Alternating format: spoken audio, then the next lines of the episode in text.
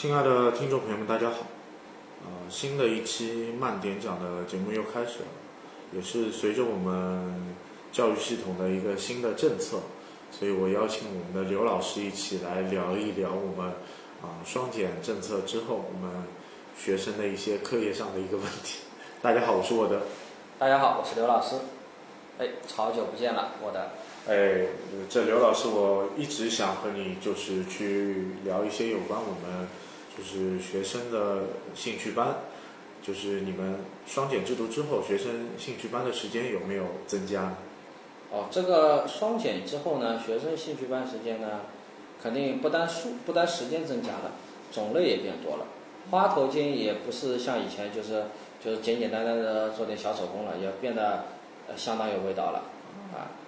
就讲最近最新的呢，我最近看到一个有几个学生，哎，他们家长给他们准备了那个，他们跟家长要了那个显微镜啊，自己在家里做切片，各种各样的，学校里切了个洋葱不够过瘾，回家找了个青菜，找了个啥，做了好多切片，这个是我们在双减之前想象不到的啊。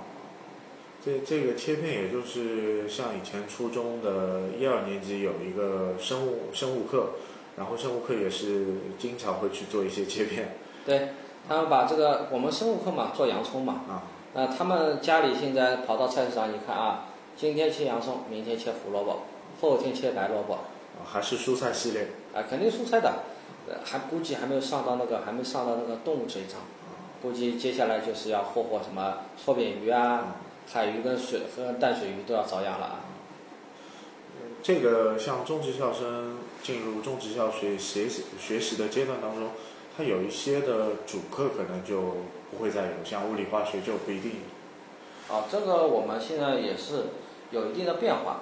像我们现在国家政策的话，我们这种中职校要增加我们的物理课、历史课，还有我们政治课的话，也不能上太稀松平常，有新的要求，新的课标了。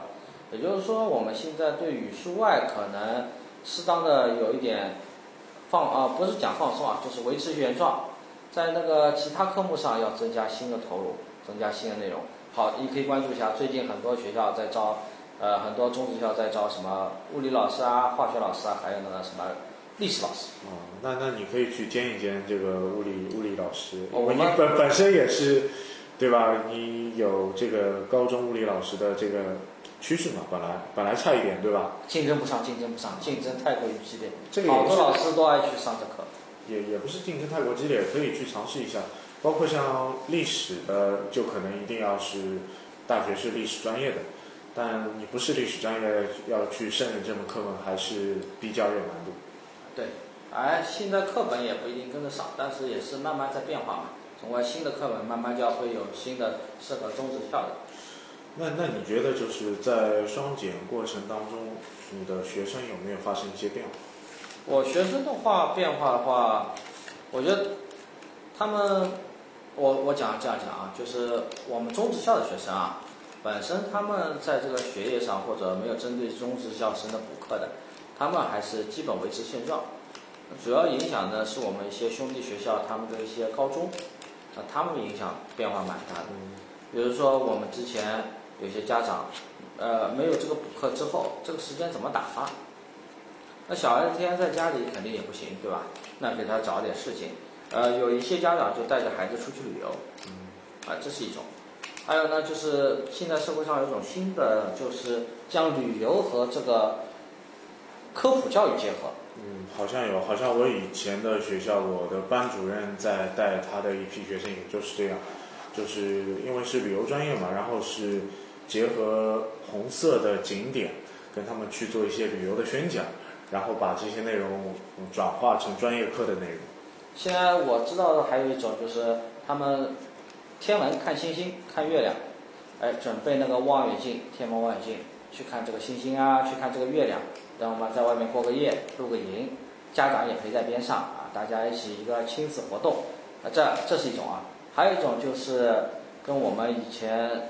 小时候上那种兴趣班一样的，多了点这种类似，呃，学生的小科研、小玩、小科研项目，不是我们讲的科普，哎，老师正儿八经的有这种老师啊，带他们写这种小论文啊，拍点图片啊，做点那个小的摘摘要啊，有些时候还要看点参考文献啊，呃，这个现在也蛮流行的。这个课好像最近也火起来了。这个也是要和我们现在不但有双减政策嘛，双减政策之外，还有一个就是综合素质评价这个政策。这个政策的话，从初升高，也就中考、高考都有这个相应的一个分数。很多现在家长也开始重视这一块了。语数外分数提分大家都差不多了，那就开始在语数外之外的战场，大家又是一场角逐了。嗯，那就就像你们学校也会开一些兴趣班啊，或者社团啊。那么你肯定也会去兼任一些啊，这个兴趣班和社团的老师。那么就谈谈你在这个社团课或者兴趣班课的过程当中，你作为一个老师的角色是怎样和任课老师之间的一个转换？啊，这个兴趣班的学生呢，兴趣班老师啊，我们讲兴趣班老师，首先你自己得有兴趣。那我们不可能说，哎，我自己不会弹钢琴，对吧？我教学生开一个钢琴社团，我们来弹弹钢琴，搞弄个管乐，这显然是不可能的。那老师自己首先要有兴趣。第二个话，像我们这种兴趣班的话，学校里办兴趣班，那我们学校有这样的要求，这个兴趣班啊，是我们教育的第二战场。呃，不单单是要教他语数，而且要教他一些做人啊，还要参差一些爱国爱党的思想啊，这些东西都是我们。在这个兴趣班当中的一个比较重要的一个部分，就就是传导过程当中又要启发人性，又要把呃传统五千年的文化传统、主流价值观、主流去灌输给小朋友，让让他有一个内心啊和精神上的升华。主要是让他们知道我们国家到底什么情况，对吧？了解自己国家，对自己民族，对吧？有更多了解，更深一步。像我这次社团课呢。就是给他们整了一个，对，整了一个 M 品牌的一个模型。啊，这个 M 品牌模型呢，它推出了四款模型嘛，正好很符合我们今年的国家一个形势，一个新四军，一个八路军，还有一个志愿军和一个中国工农红军，正好契合了我们国家的这个长征、长征、抗美援朝、抗美援朝、抗日，我们国家建军、建军。这些东西一个一百周年嘛，然后就是我们呃呃朝鲜战争也是有这样七十周年。对，整个一个这个穿插的话，在做做的过程当中呢，让学生呢查一点就是相关的史料，然后我们学校有那种激光打标机嘛，就把他们查的史料作为那个基打在那个基座上面，方便以后同学看了解有这样一个故事。你像现在好多同学，你说朝鲜战争啊，他对朝鲜战争的认知，可能停留在一个简单的电影上面，对吧？他可能看了长津湖，啊，知道冰天雪地，那他可能就忘记了还有一个上甘岭，对吧？我们要把这些东西都把它记录下来，让学生知道有这么一个过程。还有我们接下来还要讲一个长征，对吧？做一个小的长征主题，啊，红旗，对吧？还有所谓的，还有老三届啊，那个，我那金夹山，嗯，还有过草地这些东西，当中很多内容吧。那未来如果可以再把难度提高一下，你可以做一比七百的辽宁号。哎，这个。或者是就是我们的枭龙战机啊，或者歼二零啊，这个这个也是可以突出我们祖国的军事装备的一些强大的一个层面吧。对，也是感谢现在整个一个行业嘛，这些模型也有了。这些模型确实也有了，也有不少的国内品牌的厂家也是在做这个题材，因为这些题材也不可能是一些国外的厂家来进行一个制作，很少很少，国外厂家很少，而且国外厂家嘛，他们就算做了，他们在细节方面不一定能够像他们所了解的东西一样。那我们一些国产品牌做的也也要考虑我们学生的兴趣爱好，对吧？你做的，你做这个辽宁舰上面单单做点小飞机，他们是做头痛。做一些小的弹件啊，做个小的运啊、石啊之类，他们觉得也蛮开心的。那你切合你们就是班级的一个专业，就是你也是呃数控的技术老师，那么你会给他们做一些改建啊，或者是或者是数指件啊，或者去运用到这个模型上吗？哦，这个我们用的少，但是有。我一般情况下是这样的，我会有些时候底座呢用洗床洗一洗，然后呢。再用那个，再用 3D 打印啊，打印一点，打印点小的零件。你像我们有些小的零件，他们自己用那个计算机设计好。嗯。设计好以后导到 3D 软件上，导到 3D 打印机上，把它打印出来。打印出来，然后再作为一个小的一个细节的零件放在自己做的东西上面，也不错的，也是个很不错的选择。有些时候嘛，我们学校车间嘛，有气泵的嘛，有些时候气泵嘛，借一个借一个气动的工具做个简单的抛光，啊，他们现在他们现在不单做这个嘛，还做一些就是小的那个生物的场景，比如说做个甲虫啊，做个什么东西，把这个东西还原上去。像现在的话。你像现在这个生态环境比较好，对吧？但是像这种昆虫去抓活的，还是不是特别环保，所以就说他们就做个小的模型。其其实更好的就是结合自身在专业课的一个内容，又结合了兴趣小组，这个两方面也是融会贯通吧，更加可以激发学生在兴趣方面的一些潜能。哎，这我们中职校特色嘛，我们中职校有个专业特色，所以可以带动了他们搞这样的特色。刚才。或者也说了，你们以前的那个呃红色旅游啊，对吧？红色旅游那是旅游专业的特色。对旅游专业的特色，它还会去牵涉到，比如说呃中共的一大会址、中共的四大会址，也会去带学生去旅游，然后融会贯通一些历史的知识，把这些历史的知识去写到导游词里面去，让学生做一个就是自己的理解。哎，这个也是很有趣的东西。像我们机电专业的话。就可以做一些小的机器人，对吧？也带入一点我们国家芯片东西，一些这些这方面的电子电电子方面的一些内容啊，这也蛮有趣的。那那就还有就是双减的过程当中，那周六周日你们的学学校是不是还向学生场呃就是开放了？目前为止呢，这要讲了，这个疫情期间呢，疫情又严重了，学校呢。要避免有这种聚集性的活动，如果太多聚集性活动的话，有一个孩子有情况的话，这个比较麻烦。像我们上课的时候呢，上课就是一到五的时候，我们学生进学校都是要进行检查他的两码，检查他体温。如果周末也要来学校的话，相应的配置是跟不上的。所以学校现在目前为止呢，这还没有跟上这个双减的一个政策的步伐。就是要一点一点过程当中去匹配吧。现在重点还是疫情，疫情，防疫是第一位的。那那那很好。然后就是你们你们的社团活动也好，兴趣小组也好，是每周一节课还是怎么样布置？这个学校呢是这样的，呃，布置几节课呢？是因为学校它对于老师上这个社团课呢有一个补贴，就是给你一节课的课时费。但实际情况呢，为了学生的兴趣爱好，你不可能一节课四十分钟嘛，一个星期就玩四十分钟，就做四十分钟，显然是不够的。那要给他们多一点时间，那就平时我们拿我们学校比如我们一间专门的模型教室，那这间模型教室呢，就是给他们平时放放模型，放放素材，放放内容，让他们做做玩玩的。所以他们有空了，比如说中午我想去了，那就去了；下晚上下午放学了有空了，那稍微再做一会儿。那。在进这个教室，这个教室你不可能是在这个教室里面坐班的，因为你自己本身可能有一个自己的实验室或者办公室嘛，对的，对吧？有你商业就就是相对专业课的一些设施设备啊，对吧？对的。那这个我们这个我在里面装了个摄像头，就是手机全程还啊，这要看一下的。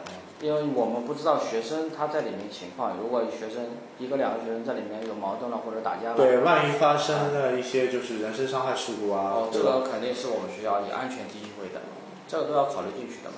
还有学生如果他做模型的时候一不小心划伤了，对，模型的工具啊，对，我们都要关注的嘛。而且训练学校里嘛是不允许有这种喷涂的东西的。所以我们要尽量的选择一些环保性的材料。那那还是以素为主。哦，环保性材料，环保性材料。那那学生反馈下来，对于这个兴趣小组啊、社团啊，有什么自己想说的内容？嗯，他们想做的话，像我们学校社团啊，我是不限制他们，就是做什么模型的，但是要跟我说一下。呃，我们做模型的话，材料的话呢，是他们自己采购的，就是自费的。自费的，就是每次上课可能你也不定一个大基调主题，这个让他们自己来。他们如果多选这个主题的话，他们有些时候也挺无聊的，因为有些时候有些同学做的快，有些同学做的慢，有些买的大，有些买的小，那大家尽量的保持一个步调。那那其实就是我宽泛一点讲，就是说我们比如说我们定一个什么主题啊，今天的主题是呃中国海军或者是啊辽宁舰的一个主题，那么就统一做一比七百的一个比例的什么模型，然后统一的学我们这些社员就去采购相应的模型。那么你你也可以给他们一些提示啊，模型一般在什么价位之内？这个那么可以去跟这这个方向去走。这个可以考虑，对吧？以后有机会可以考虑。这个只是建议啊，这个也也也也不是什么推荐网店去做一个销售，这个不一样。呃，我们因为这个我是这样，我是有这样一种理念啊，因为学生的兴趣爱好是需要他自己花精力，学校培养放入土壤，老师只是一个灌溉的过程。那他自己投入多少呢，也是一个很重要的。对。你对于自己投入的模型，专注度肯定比学校直接发下来的模型专注度高。那那就像我刚才讲的，就是说，我们可能就是定一个作文的选题。那至于这个作文如何写，在学生自己。这个。如何配？如何把这个一桌子菜去做出来？看学生自己的就是能力。这个当中还有很多。其他因素吧，我们也要考虑到学生的一个经济状况啊，还有他们各自己，他可能想买这个，但是可能进手头也比较紧张，那有更需要的东西，他可能就会有自己，他们有自己选择。那那我也明白了这个这个内容，然后其次就还有一个问题，我就想问一下，就比比较特特殊，我也比较好奇，我就想参加这个社团活动也好，我一个学期参加下来，能不能给我一些就是。啊，呃，学习的其他课业的分数上面有一些提高呢，或者额外可以拿一个什么奖学金呀？这这个有没有什么帮助呢？这个是有这样的，我们学校的话，一般上社团课啊，我们会有一个相应的学分，这个作为一个选修课学分给他们。这样的话，他们有些时候有些课啊，或者修学分没修满，可以通过社团课的方式啊来补学分，可以让他们顺利毕业吧。也也可以调动学生自己的一个积极性，让他们更加去乐于参加社团活动啊。而且，像每年宝山区嘛，它还有一个社团节，还有一些其他的一些学校文化的展示。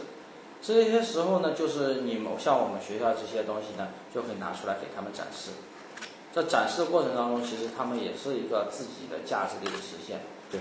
像我以前带学生出去的话，是带他们哎一看，隔壁一个某社团他做的土不拉几的哎一看我这里一个哎这么大的飞机放在边上哇，哎人家慢慢要把那个摊子往我们边上稍微离远一点，别靠太近，压力太大。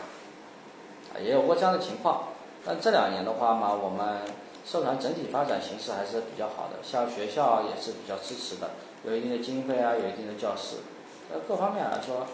双减之后嘛，可能高中的同学们也可能会慢慢要投入的也越来越多吧。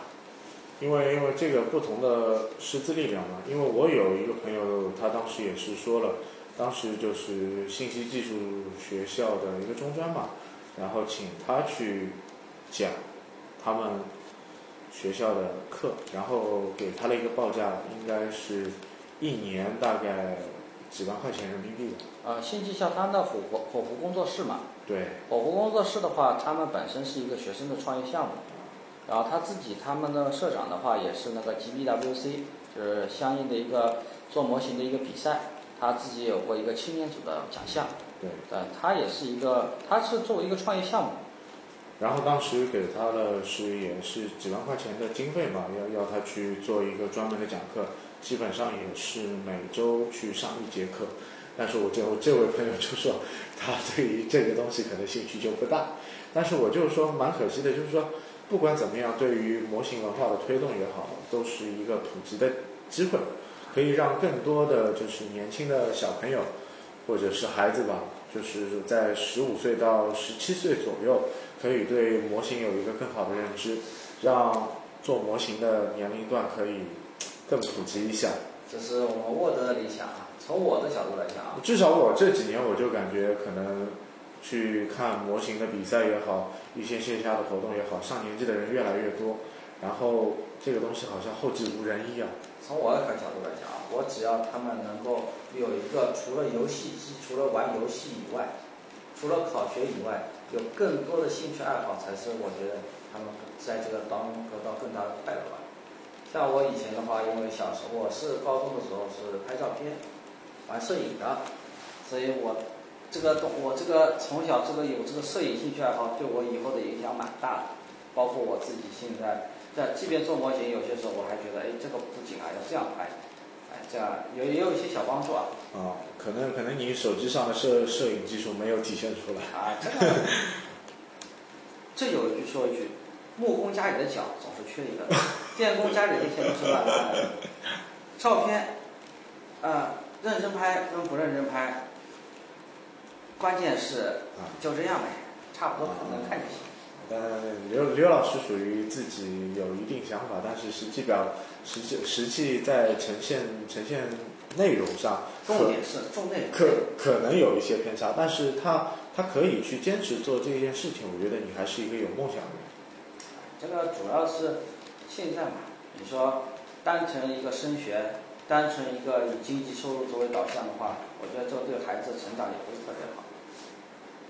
那对于我们现在的就是三校生的小朋友也好，学生也好，那么他们的内心的就业和未来的前途的这个导向，你如何去引导他们？给给他们如何去树立一个未来，哪怕是择业也好，升学也好，给他们一个方向或者一个目标呢？呃，这个我就要说了，像我们专业啊，其实我们要打开思路。像我们专业前面讲做模型。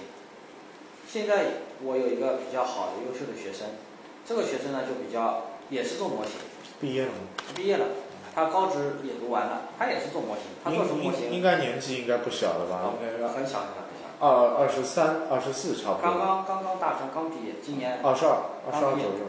二十一岁，二十一岁还不到点，应该二十岁左右。他也是做模，他做什么模型？人体关节。他把那种钛合金，通过那个。呃，有些人那个骨头上长了一些不该长的东西，那这个骨头要切掉了，那这个骨头呢要用人体人造的关节把它替代掉。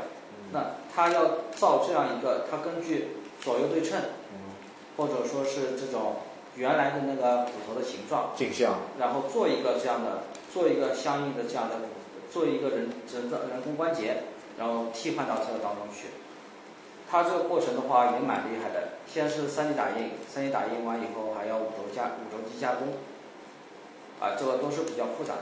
那这个相应的在第十人民医院工作，也是相应收入很还可以的。呃，他让我感觉好像他又似乎破圈了。哎，这个就是要打开来看。我们不单单说我们数控专业的，他跳出了，似乎跳出了，就是还是数控专业。对，他是数控专业，那似乎又跳出了这个我们典型的可能，我们认为数数控专业可能就是一个机床的操作工，或者是法拉克系统的一个操作员。是的，对吧？这又跳开了我们一个思路。对，包括我们这这个是中高职贯通的，那我们普通的也有，他兴趣爱好，他兴趣爱好也是做一些机械加工。那也代表我们学校参加过竞赛，那之后他参加什么了呢？他之后去了一家企业，这家企业呢就是卖设计的，卖什么设计呢？就是帮人家设计各种各样的家具，设这个家具不单要作为庄家的一个所使用，还有一个检测的使用。这个还做他那个相应的那个委托方啊，是一个设军工的。他们设他们做他双方人就专门设计这样一条加工的一条产呃加工产业上的一个工装家具，哎，这个也是一个比较好的专业。他大概现在做了两年了，也是圈内小有名气。那只要去坚持自己的专业，我觉得都会看到光芒。对，一样的。现在像我们这些高中生，他兴趣班嘛，其实也是给他一个破圈的机会。我们讲高中到底读的是什么，对吧？不单单是高考。我们应该也放开放开眼来看，双减嘛，减了嘛，我们就要增加点新的东西进去。对啊，我们不能光减，你不加，对吧？那你肯定也会落后。对，GDP 都涨了，你怎么学的东西越来越少了呢？但是从教育体制来说，我们中国的教育体制一直在跟着哪哪个国家走，你知道吗？哎，我们国家的教育体制啊，一直似是而非。我们要讲，这是具有中国特色的。啊，但从现在的模式来讲，还是在学德国的这个走向。跟德国差太差，这个我们以后有再说，以后再说。那这个职业教育上面跟德国学，或者教育上跟德国学，这个我比你了解。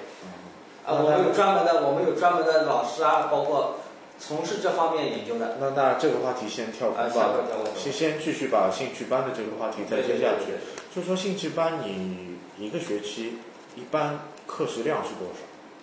一个学期的课时量的话，一周一周，比如说一周正正规的，我说正规的，一周一节嘛。一周一节，那零敲碎打的时间去掉，那你一个学期差不多二十一周吧，二十一周，也就二十一节课。